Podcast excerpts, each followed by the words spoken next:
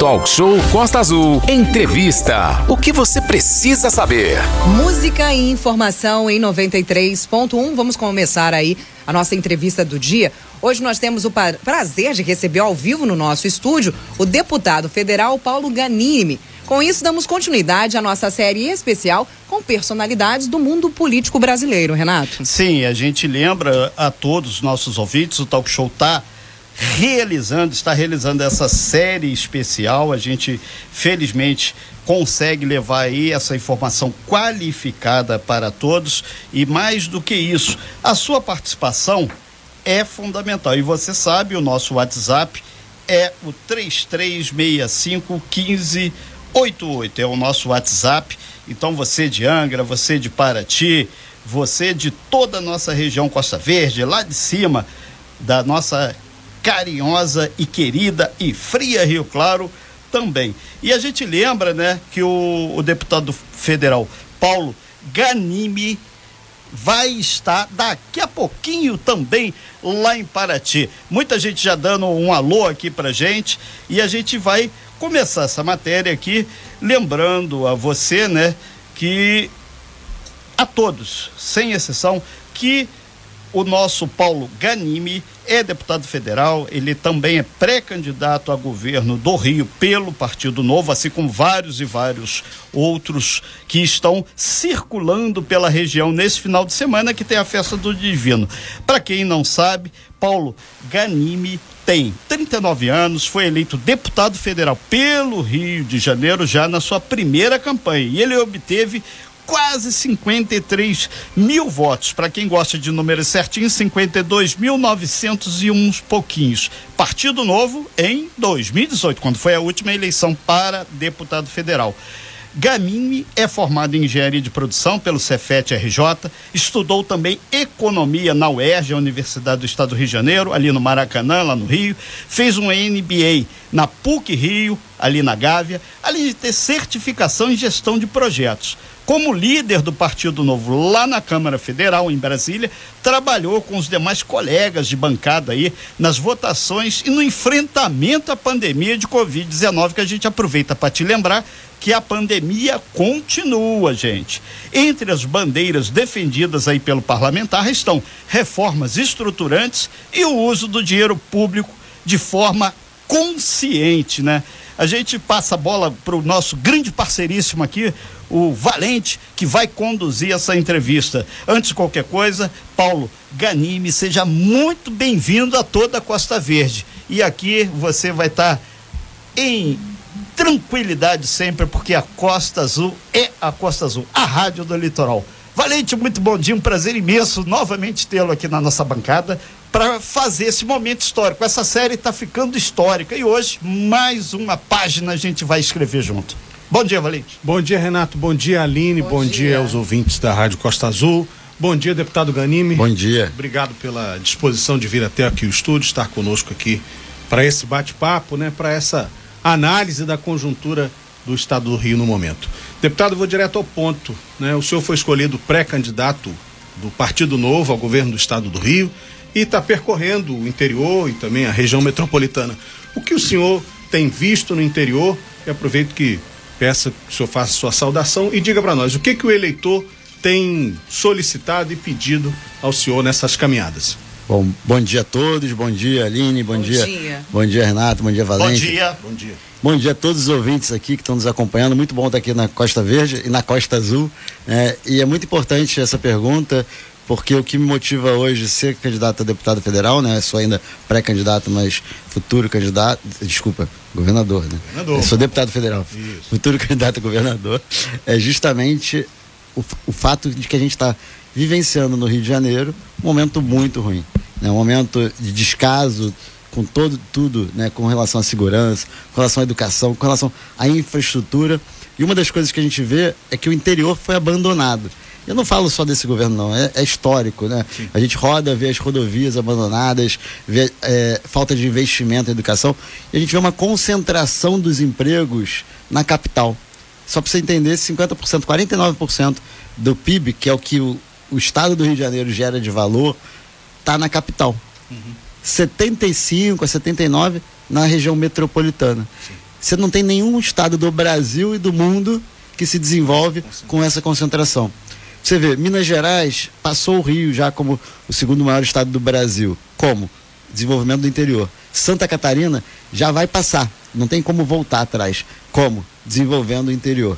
Então, eu já rodei 89 municípios dos 92 do Rio de Janeiro, vou rodar os 92, porque a gente precisa entender, Tá conhecer a realidade. E Paraty, esses Já, já, já, tá- já vim aqui, então já está contando. Então não estou repetindo, estou repetindo, na verdade. Angra e Paraty, até porque são municípios importantes, né? Então a gente precisa realmente retomar. Então a gente precisa conhecer o interior e desenvolver o interior. E para isso, o que, que o Estado tem que entregar? Infraestrutura, segurança, e acho que segurança para cá, para a região, é um tema super importante, até porque é algo que deteriorou nos últimos anos por políticas públicas erradas de governos anteriores, e a gente precisa focar nisso. Agora, Ganime, o Rio de Janeiro vive um momento que aparentemente é bom, né? A gente tem os recursos aí da venda da SEDAI, inclusive o Partido Novo apoia as privatizações, provavelmente apoiou a venda da SEDAI também, mas sobre a aplicação desses recursos, o Estado recebeu uma injeção de recursos como há pouco, né? Nunca se viu nesse volume em tão pouco tempo. E a aplicação desse dinheiro? Ô, Valente, a gente tem que lembrar uma coisa. O Rio de Janeiro deve para a União cerca de 200, e, 200 bilhões de reais. Correto. O que ficou para o Estado do Rio de Janeiro pela venda da SEDAI foi cerca de 9 bilhões. É muito pouco perto do que a gente está devendo. Esse dinheiro da venda da SEDAI estava num negócio chamado Plano de Recuperação Fiscal para ser pago a dívida, uma parte da dívida com a União. O que, que aconteceu? Voltando um pouco no tempo. O Rio quebrou, literalmente, não tava, lembra, lembra só, servidores públicos estaduais estavam sem receber salário, estavam tendo que pegar a cesta básica para sobreviver. E aí fizeram um regime de recuperação fiscal. Foi o quê? Era uma injeção de. o, o governo federal ele foi lá e falou: olha, eu pago as dívidas e vocês parcelam e pagam isso durante alguns anos. A gente vai dar um alívio nos primeiros anos e depois vocês vão parcelar. São cerca de 200 bi. Aí a gente vende a SEDAI por 20 e tantos, só que só 9, 10 ficam para o governo do estado e acha que está nadando em dinheiro. Não está. Esse dinheiro estava dentro do plano, que para o Rio conseguir entrar nesse regime com a União, ele teve que fazer vários compromissos. Reduzir despesa, melhorar a receita, vender a SEDAI, para pagar a dívida. E aí o que, que o governo fez? Vendeu a SEDAI, ótimo. Até porque eu acho que isso vai trazer investimento em saneamento, infraestrutura, vai melhorar a qualidade do serviço. E ele não está pagando dívida. O que, que ele está fazendo? Ele está gastando esse dinheiro para fazer politicagem. Para fazer politicagem. Então, mesmo que estivesse usando bem, é muito pouco, porque o Rio está quebrado. E o Rio já mandou, o governador atual já mandou outros dois planos, porque a gente aprovou um novo regime de recuperação fiscal Certo. Na Câmara. E agora o Rio tem que entrar nesse novo, senão cai uma dívida, essas- esses 200 Cai bi, de uma vez de uma, só. de uma vez só. E o Rio mandou um plano, foi rejeitado. Mandou o segundo, foi rejeitado de novo. Não foi rejeitado politicamente, foi rejeitado pelos técnicos do governo federal. O senhor acha, então, desculpe, eh, deputado. Não, imagina. O senhor acha que a gente tem uma crise contratada aí para os próximos anos, uma crise financeira? Temos, e tem um outro ponto que a gente tem que sa- saber, Valente, é que a gente está vivendo agora um momento em que além de ter esse dinheiro da SEDAI, que parece que está tudo bem e não está. Parece que tá tudo bem. Parece que está tudo bem e não está. A gente tem um outro problema. A gente está com os royalties do petróleo lá em cima, Sim. a arrecadação de ICMS está lá em cima. Pô, legal. O que, que era para fazendo com isso? Ajudar a sanar parte dessa dívida e fazer investimentos estruturantes que fizesse com que o Rio de Janeiro ficasse menos dependente do petróleo e desse melhores vidas, melhor vida para as pessoas. Outra coisa, a gente viu a catástrofe agora de Petrópolis. Correto. Né? Poxa, recente, tem quatro meses mais ou menos, menos de quatro meses. Prometeu pagar aluguel social, prometeu fazer obra, fazer tudo, não saiu até agora. Se está com dinheiro, por que, que não fez? É verdade. É. O... Como é que a gente vai fazer, deputado, na sua opinião, para que não haja novamente um default e um- um- uma crise fiscal no Rio de Janeiro? Porque a gente não tem outra SEDAI para vender. Não tem. E o petróleo uma hora vai acabar. Então a gente precisa justamente não ser tão dependente do petróleo. A gente tem aí um, um período de mais 20 anos, talvez 30, Sim. em que a gente tem que aproveitar o óleo e o gás. É, eu fui um dos responsáveis pela aprovação da lei do gás lá, que vai trazer muito investimento em termos de gás natural para o Rio de Janeiro. E esse investimento ele é bom, primeiro, porque quando você investe, você precisa de mão de obra para construir né? construir gasoduto, construir termoelétrica, construir é, indústria que vai vir também por conta do gás. E depois você tem eh, os empregos gerados por isso e vai ter gás mais barato. Tá? Não é o gás de botijão, tá? É importante dizer isso. É o gás natural, é o gás do carro. GNV. GNV.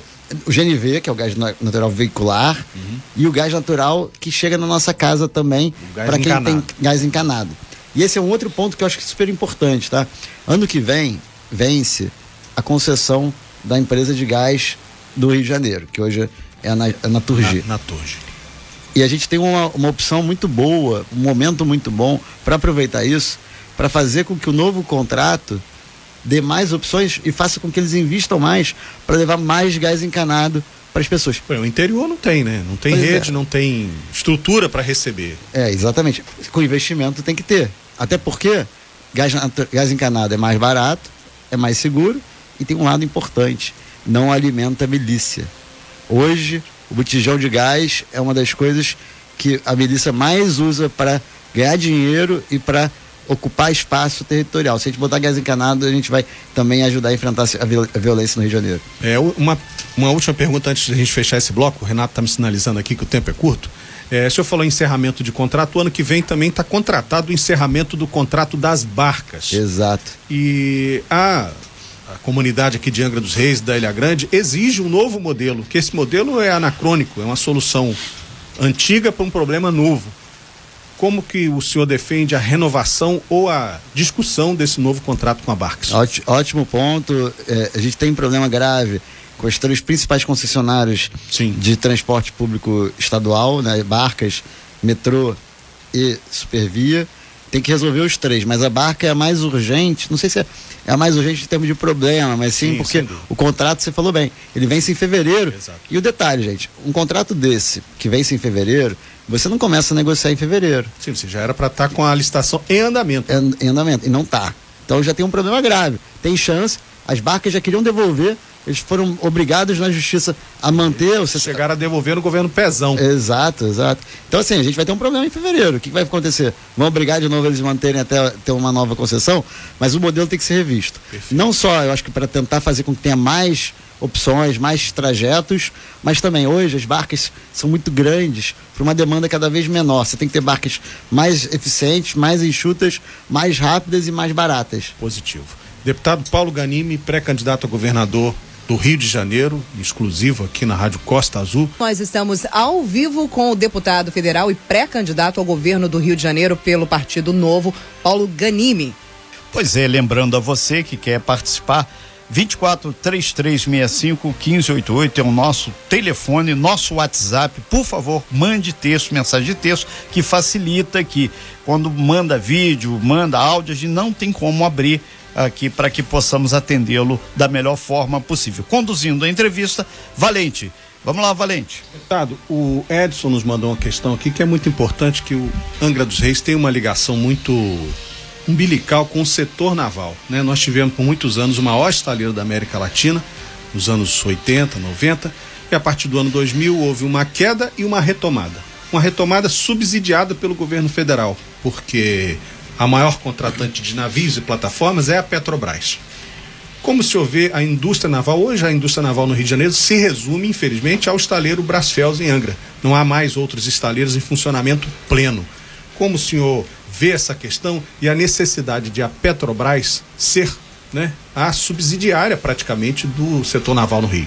Valente, essa pauta da economia do mar, ela é ampla e passa por isso que você mencionou e super importante para o estado do Rio de Janeiro. A gente tem cerca de 8% do, do, do litoral brasileiro. A gente tem um potencial enorme aqui, tanto por conta da indústria do óleo e gás, mas também por conta do turismo. O turismo marítimo ainda é pouco explorado aqui no, aqui no Brasil. A gente tem ainda uma cultura muito mais assim, ah, de fazer um pequeno passeio e tudo mais. Lá fora isso é muito mais usado. Apesar do Rio ainda ser o principal ponto né, no Brasil, agora a gente tem um problema, um problema grave não adianta o petróleo estar tá aqui, não adianta o turismo marítimo estar tá aqui, se a gente tem aqui é, custos proibitivos em termos tributários, em falta de segurança jurídica, faz com que, muitas vezes, mesmo tudo isso estando aqui, os estaleiros se instalem lá em Santa Catarina, manutenção seja lá. Então, a gente precisa pensar não só no grande estaleiro constrói embarcações, mas os serviços periféricos. E esse, para mim, foi um grande erro do, da nossa é, estratégia brasileira de investimento em estaleiro, foi que a gente pensou só no grande estaleiro. Agora, tudo que estava no entorno e que alimentava não veio para cá. A gente tem que inverter esse ciclo. Ao contrário, porque como as embarcações estão aqui, mesmo as que foram construídas ou que serão construídas, inclusive a gente tem da Marinha agora sendo construída em Santa Catarina, a gente perdeu, o Rio de Janeiro perdeu isso para Santa Catarina, mas aonde vai estar o navio? Vai estar aqui no Rio. Então a gente precisa fazer com que a parte de manutenção, a parte de serviço. A âncora, o parafuso, tudo esteja próximo. Exato, que esteja aqui. E aí a gente vai, estando aqui, até os grandes estaleiros vão querer vir para cá também. Então tem que inverter a lógica. E quando você usa a indústria do petróleo, que é o que movimenta mais, mas todos os serviços, ou boa parte deles, eles também valem para quê? Para turismo, né? para todo o resto. Agora, a economia do mar não é só essa parte de embarcação. A economia do mar, ela passa também, por exemplo, a gente tem um projeto legal em Paraty, que é até um dos objetivos da próxima agenda que eu vou estar. A gente está está apoiando um projeto para desenvolvimento de uma fazenda de algas Sim. algas que sirvam como alimentos. Principalmente o pessoal que é vegetariano, vegano. Eu não sou não, tá? Mas eu acho bacana claro. o projeto. Eu, como, eu adoro uma carne, um hambúrguer e tudo mais. Mas, mas, eu, mas, mas para quem gosta, para quem quer, é, é, importante ter esse tipo de opção. Sim. E o Rio tem um potencial para ti, no caso aqui. Acho que é, aqui todo o litoral para ter um desenvolvimento de uma nova economia baseada em algas que sirvam como alimento. É, vou, vou, relatar para o senhor aqui a situação da nossa pesca, por exemplo. O Angra dos Reis é o maior produtor de sardinha do estado. Mas a nossa sardinha tem que ir ao Rio de Janeiro para ser comercializada, voltar para o Angrense Exato. comprar com o preço desse transporte, desse diesel, desse deslocamento, porque Angra dos Reis não tem um entreposto pesqueiro. Uma coisa que se discute há mais de 20 anos. Isso quando nosso peixe não vai para outros estados. Você falou, vai para o Rio de Janeiro. Tem... Sim, porque é o, é destino normal dele, é, é ir a, Ceasa e voltar. E voltar. É, tem, ve tem vezes, principalmente o industrializado, que ele sai vai do. Mais vai mais longe ainda. Então esse é outro ponto que tem, tem que trazer para cá. E agora, uma, uma, outra coisa que é importante. A gente, eu estou como relator lá na Câmara de um projeto que se chama para mudar o que é o famoso campo maduro, os campos maduros de petróleo. O que, que acontece? Chega num momento em que a produção ela é pequena para a Petrobras. E você e a Petrobras não tem interesse, ela para de produzir. Não vale a pena ir lá embaixo buscar o petróleo porque é Exato. Só que para pequenas empresas vale ainda a vale a pena. E aí você precisa mudar o nosso marco da, do pré-sal e tudo mais. E Macaé está acontecendo muito isso para incentivar que a Petrobras se desfaça e, ela, e é interesse dela, não é uma briga com a Petrobras, pelo contrário, a Petrobras é favorável a isso e novas empresas. Isso gera muito emprego, até porque o modelo é diferente. Né? Petrobras bota muito investimento e gera às vezes pouco emprego. E essas empresas vão gerar muito emprego e por mais tempo, e também alimentando a indústria é, marítima do, do, Rio de Janeiro. É, deputado, eu ia falar sobre a, as, né, a, o fato de o um Partido Novo ser um partido novo desculpe aí o trocadilho. Em 2018, o senhor foi eleito no momento que o Brasil ansiava né, por mudanças na política. Então, o senhor passou esses três anos e meio convivendo com a política, digamos, do outro lado do balcão. O senhor é deputado federal. O senhor viu essa mudança que a população queria, ou seja, a política partidária, eleitoral, o ambiente político no Brasil melhorou? Como é que é a vida no parlamento? Olha, eu acho que teve, tivemos evoluções em alguns pontos e outros a gente teve pior até. É, eu acho que a população está cada vez mais participando da política. Não necessariamente é, qualificando esse debate. Muitas vezes o que dá audiência e dá likes, likes é, exatamente. Não é necessariamente o conteúdo de qualidade né, muitas vezes o entretenimento da política, a política como um, um entretenimento e é, não nós necessariamente. Temos aí deputados, vereadores em cidades como Rio de Janeiro e Niterói que são né, o, o, é, estrelas da exato, internet. Exato, exato. Então assim, eu, eu não acho isso ruim, por quê? Porque isso atrai a população para a política. E eu acho que está passando por um momento de evolução da maturidade da população que antigamente não dava atenção e hoje está dando atenção, talvez pelos motivos não necessariamente ideais, mas pelo menos está se aproximando da política. eu acho que ainda tem um, um processo de evolução. Agora, o problema todo é que boa parte daqueles que entram na política, entram às vezes com um discurso legítimo, Mudança, de mudança, quando chega lá, quer se manter no poder. São tô nem- engolfados por esse. Exato. Eu não estou nem, nem dizendo que o cara vira corrupto ou faz alguma coisa errada, mas ele quer se reeleger a qualquer custo. E aí ele usa práticas não te- necessariamente ideais para isso e não está entregando o resultado que ele prometeu para a sociedade. Eu acho que esse é o ponto. A gente criou modelos, o Brasil criou modelos que para proteger a política, né? desde o modelo de com muito dinheiro público para manutenção dos mandatos, agora um fundo eleitoral de quase 5 bilhões de reais, que já era absurdo o tamanho, agora nessa eleição triplicou quase de tamanho, né? duas vezes e meio o tamanho da, da eleição anterior.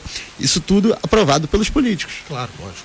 Então, a gente tem evoluções de um lado, mas eu acho que tem retrocessos de outro quando você faz O isso. senhor acha que, em termos de participação da população, eh, aumentou o interesse? Aumentou o interesse. A- apesar da gente viver uma, uma dicotomia que aumentou o interesse, mas quando você olha as pesquisas para o governo do estado do Rio de Janeiro, 85% ainda não sabem quem votar. É, isso é um dado importante. E tem um outro, né? 33% dizem que não vão votar em ninguém. É, Que exatamente. é outro sinal de desilusão. O Partido Novo não vai usar recurso do fundo partidário, que é um, um dinheiro, uma dinheirama danada, como o senhor falou, para financiar as campanhas. Se o Novo não vai usar dinheiro público nas suas campanhas, como é que vai financiar uma disputa governo do Estado? É, o novo não vai usar, inclusive o novo protocolou nessa quarta-feira agora, eu estive lá no TSE, a devolução dos 86 milhões de reais que o novo tem direito do fundo eleitoral. A gente nunca usou, é um princípio do partido e vai continuar sem usar. Até aqui faço o convite para os governantes e pré-candidatos ao,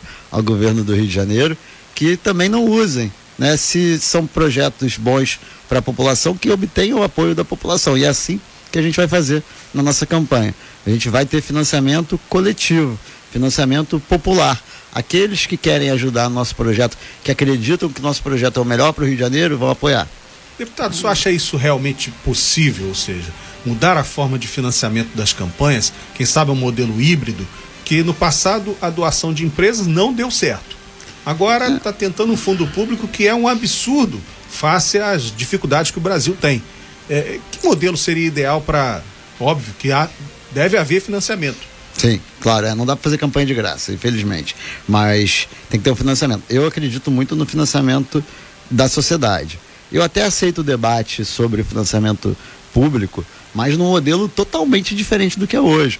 Que o financiamento público foi criado com a intenção de fazer com que as pessoas que não têm poder tenham maior é, tenham possibilidade de entrar na política. Só que hoje é o contrário. Esse financiamento público ele dá poder para aqueles que estão na política. Então, assim, eu proponho o seguinte: já falei isso lá na Câmara. Tá bom, quer manter o financiamento público? Então vamos fazer o seguinte: quem tem mandato não tem direito. Por quê? Quem tem mandato já tem a mídia, já tem acesso a tudo, tem Tem um assessor. recurso público, público de outra de natureza, outra que é o próprio salário e benefício. Exatamente. Então vamos fazer. Quem tem mandato não tem, não tem direito. Ou divide igual para todo mundo. Tem dinheiro público, 4 bilhões e meio, todos os candidatos recebem igual. Pode ser proporcional em termos de cargo e tudo mais, mas igual para todo mundo. Então, só que ninguém quer isso. Por quê? Eles querem justamente manter o poder e o poder que esse, esse dinheiro dá para eles. O Novo tem uma forma diferente de ver a política, saudável, porque o Brasil precisa, quanto mais o Brasil discutir a política, melhor a política será. Né? Porque a política só é ruim porque as pessoas não participam. Exato. Essa discussão é importante. No, no estado de Minas Gerais, o governador Zema eh, montou um secretariado que tinha um perfil técnico, né, profissional, profissionalizou a política, mas ele próprio admitiu essa semana que desprezou essa questão das relações políticas. É o que aconteceu no começo do governo do governador Witzel. Ele acabou caçado por falta de apoio político. Dá para ter um perfil técnico e político na gestão do Estado? Eu acho que sim, o próprio Zema, que disse que subestimou isso, conseguiu superar isso e entregar resultado. Né? Tanto que ele tem um secretariado todo técnico, e inclusive tem um secretariado muito mais enxuto. Se não me engano, são 12 secretarias lá, enquanto aqui no Rio são 29. Então ele não aparelha o Estado. E quando a gente Tem fala. Secretaria do Bem-Estar Animal lá? Não, não tem. Mas, claro que tem a preocupação com o tema. Você não precisa de uma secretaria para isso. Você pode estar dentro de alguma, de alguma secretaria. Então, assim, o, Rio, o Zema, ele subestimou mas ele soube enfrentar isso, sem mudar os princípios e valores que nortearam o trabalho dele. Tanto que ele manteve esse perfil de secretarias, mas ele soube articular e trabalhar com a Assembleia Legislativa de Minas. E, e é esse exemplo que a gente quer trazer para o Rio. O Zema, ele está hoje com 70% de aprovação, ele está nas pesquisas com quase 50% dos votos, ele ganha no primeiro turno, se, se for hoje, né, se fosse hoje, ele ganharia no primeiro turno. Ele tem hoje o, o índice histórico do IDEB, que é o, o indicador, né, o índice da educação básica de Minas, é o maior da história, enquanto que do Rio de Janeiro, sabe que posição o estado do Rio de Janeiro está? Vigésimo. De 27 estados, o Rio de Janeiro é o vigésimo. Ele pegou Minas mal, ele, ele levantou. Segurança Pública hoje é o segundo estado do Brasil com menor taxa de mortalidade, é Minas Gerais. A saúde foi o estado que melhor passou pela pandemia. Então, assim, e, ah, e sem falar que ele gerou emprego e trabalho. Ele atraiu, enquanto que na época da pandemia os estados estavam perdendo emprego, trabalho, empresas fechando, lá ele atraiu duzentos e tantos bilhões de reais e, e gerou emprego durante a pandemia. Só para você ter uma noção, o Rio de Janeiro hoje é o terceiro estado do país, do país com a maior taxa de desemprego. É o primeiro da região sudeste. Essa é a realidade que a gente vive, enquanto que lá em Minas ele está vivendo diferente. Então, assim, ele subestimou, mas ele soube, soube enfrentar, soube, soube lidar com a política. Eu tenho certeza, realmente, que aqui no Rio é mais difícil. Mas a gente vai enfrentar Sim. isso.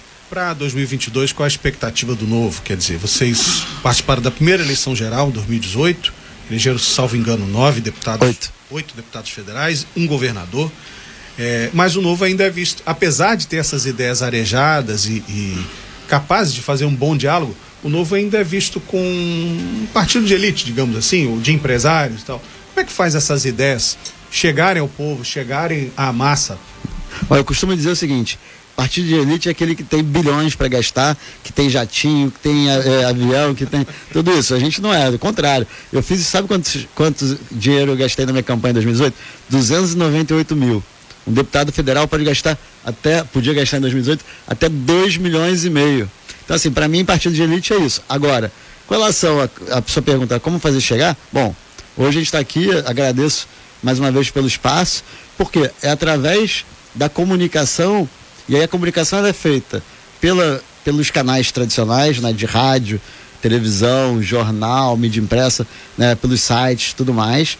Pela internet, a gente usa muito a internet, WhatsApp, todas essas redes que a gente tem, né, Facebook, Instagram, TikTok, tudo isso. E também nos debates. Em 2022, eu, pelo fato do novo ter passado da cláusula de barreira, ter uma bancada de deputados federais, a gente está automaticamente em todos os debates. Eu acredito muito que, combat, que debatendo ideias, como você falou, Valente, Sim. a gente vai conseguir ter um espaço muito grande para que a população ouça nosso, nosso, nossa vontade. E eu, eu não tenho problema nenhum. Quando a gente fala com qualquer pessoa, de qualquer região, qualquer nível social, escolaridade, as ideias fluem bem. A questão só é de ter capilaridade. Como a gente começou agora, não tem pouco tempo, o novo ainda não tem tanta capilaridade, mas a gente vai ter. Perfeito. Luiz Alberto da Verome, deputado, pergunta o seguinte: é, sobre política cultural, né, a importância da cultura, sobretudo para o interior do estado. O interior do estado produz muita coisa em termos de cultura. Mas, como o senhor falou em relação à centralização de empregos e oportunidades na capital, na região metropolitana, com a cultura é a mesma coisa. Como é que a gente apoia as iniciativas culturais do interior? Olha, parceria, parceria entre Estado, município, parceria público-privada também, tem que trazer também o setor privado para isso. A gente tem que conversar com a FEComércio, tem que conversar com a Firjan, conversar com todo mundo para desenvolver. A gente, eu tenho o exemplo agora, que eu acho um bom exemplo, né? até minha esposa estava lá cobrindo como jornalista, o Festival de Vassouras, que, de cinema de Vassouras. Um baita evento, muito legal, que atrai turista, atrai é, atenção para a cidade, torna a cidade conhecida do Brasil todo, quem sabe até do mundo. A gente precisa fazer isso. E isso não pode concentrar na capital. Você falou bem, né? A gente estava comentando. A prefeitura do Rio é uma prefeitura comparada com as outras rica. Sim. Por que, que, o governo do estado vai ficar competindo espaço com a prefeitura do Rio, enquanto que as prefeituras do interior faltam recursos? Então, justamente, a gente precisa desenvolver isso. Agora, uma coisa importante também, né? A gente tem que ter infraestrutura para isso. O estado tem que fazer a sua parte, garantindo infraestrutura e segurança. Obrigado. Deputado Paulo Ganimi, pré-candidato a governo do Rio de Janeiro pelo Partido Novo. Hoje nós temos o prazer de receber aqui ao vivo no nosso estúdio o deputado federal Paulo Ganimi. E o detalhe é o seguinte: a gente já vai caminhando para o fechamento, ele tem uma agenda daqui a pouquinho lá em Paraty, quer dizer, daqui a uma hora e meia mais ou menos, né? que é só atravessar esses 100 quilômetros até chegar lá. E a gente vai então caminhando e a gente agradece muita gente que está interagindo aqui. 24 3365 1588 é o nosso WhatsApp. E conduzindo esse momento aqui, Valente. Valente, é muitas é, questões que são colocadas, tem N's aqui, e com muito bons olhos a gente vê é, o espírito do homem público, do político, participando de debate, que tem muitos que não gostam nem de debate. Sabe-se Deus o que gostam, né? Deputado, só tem mais duas perguntas para o senhor para não lhe atrasar. Só tem uma agenda em Paraty, o que, que vai acontecer lá? É um evento bem legal sobre algicultura, aquilo que a gente falou das algas, né? a gente estava até conversando aqui no intervalo. Essa alga é para alimentação, a ideia para para ser humano, né? Bacana. Então a ideia é essa é, opção. Então eu vou falar, eu sou presidente da frente parlamentar da bioeconomia. Então a gente acredita muito no desenvolvimento da bioeconomia como um elemento de desenvolvimento econômico com sustentabilidade. Bom, para o Rio de Janeiro isso é super importante, né? Aqui para a região é, da Costa Verde mais ainda. E esse é um trabalho que a gente tem como presidente da frente parlamentar. Eu também destinei recursos de emenda parlamentar. Eu faço um edital, né? Desde que eu comecei meu mandato. Emenda parlamentar é um dinheiro. Esse ano são 18 milhões de reais que todo deputado tem direito para destinar para algum projeto. Eu acho isso muito ruim geralmente isso é usado de forma política, ou seja, o cara vai lá, o deputado conversa com o prefeito, pede apoio com a instituição, por voto ele vai lá e entrega. A gente fez um edital e a gente tem feito nesses três anos agora no quarto, que encerrou até a inscrição no dia 1 de, janeiro, de junho agora. A gente teve inscrição de todos os municípios do Rio de Janeiro. Eu ia bem perguntar a resposta das pessoas. Muito bom, é muito bom. A gente tem cerca de 300 é, projetos por ano. Esse ano a gente antecipou por conta da eleição para não misturar com a eleição, então diminuiu um pouco a quantidade. Sim. Mas em compensação, teve, teve projetos de todos os municípios do Rio. Primeira, pela primeira vez a gente conseguiu ter de todos. E aqui Angra já recebeu dinheiro nosso para o Hospital de Oncologia né, Geral de Japa, Japuíba. Uhum. A gente é, implementação de atendimento de oncologia para as UTIs do Hospital Geral de Japuíba também. Né, a gente também já mandou para questão de refeitório nas unidades municipais de, de ensino. Paraty também para UBS. Né, tem bastante coisa aqui. E ó, vou te falar, tá? Não é mérito meu, não. É até mérito, vou ser bem sincero. Quem manda? Quem mandou. Então, Paraty, Angra, Mangaratiba também recebeu, né? Para mamógrafo lá no Hospital é, de Souza Breve. Então, tudo isso foi porque mandaram projetos pra gente, eram projetos bons e foram selecionados. Não foi uma escolha minha, ah, quero ajudar a Costa Verde. Foi, foram projetos bons e a gente selecionou. Eu queria até entrar nesse assunto com o senhor, mas não vai dar tempo, porque realmente o gargalo é, é fazer é... bons projetos. Né? Esse é o gargalo, inclusive, até das prefeituras. Mas eu não vou entrar nesse assunto, senão tá, não tá consigo tá perguntar ao senhor sobre segurança pública. Nos últimos dez anos, sobretudo, né, houve um avanço das facções criminosas no interior, Angra dos Reis convive com esses confrontos regulares entre polícia e bandido. Em, em geral, por exemplo, nos últimos dez dias nós tivemos sete mortes em operações policiais. Né? Bandidos que enfrentaram a polícia e levaram a pior. Qual o plano para enfrentar a criminalidade? Porque ao mesmo tempo que isso mostra a eficácia da polícia de enfrentar, mostra também a audácia dos bandidos. Dá para vencer essa guerra? Valente, dá para vencer. É o, são os dois temas mais importantes para mim que eu tenho falado como pré-candidato ao governo é geração de emprego, trabalho para a população e a segurança pública. Até porque os dois estão muito ligados. Muitas empresas saíram do estado do Rio de Janeiro por conta da violência, por conta da falta de segurança, roubo de carga e tudo mais. Então a segurança é prioritário. E a segurança não é, não tem bala de prata para resolver o problema de segurança. A gente tem que melhorar a questão das polícias, né, qualificar o policial, valorizar o policial, dar condição de trabalho, também combater a corrupção que existe dentro da polícia, né? Tem que, tem que fazer as duas coisas. Agora, tem que ter social, tem que ter. E aí você falou da cultura, a gente falou da cultura do ponto de vista de desenvolvimento econômico e tudo mais, mas a cultura e o esporte também são fundamentais para o jovem, né? para tirar o jovem da criminalidade, para dar um futuro para ele, para formar o jovem caráter e tudo mais. O esporte também é importante para isso. E uma coisa que a gente está falando muito também, formação profissionalizante.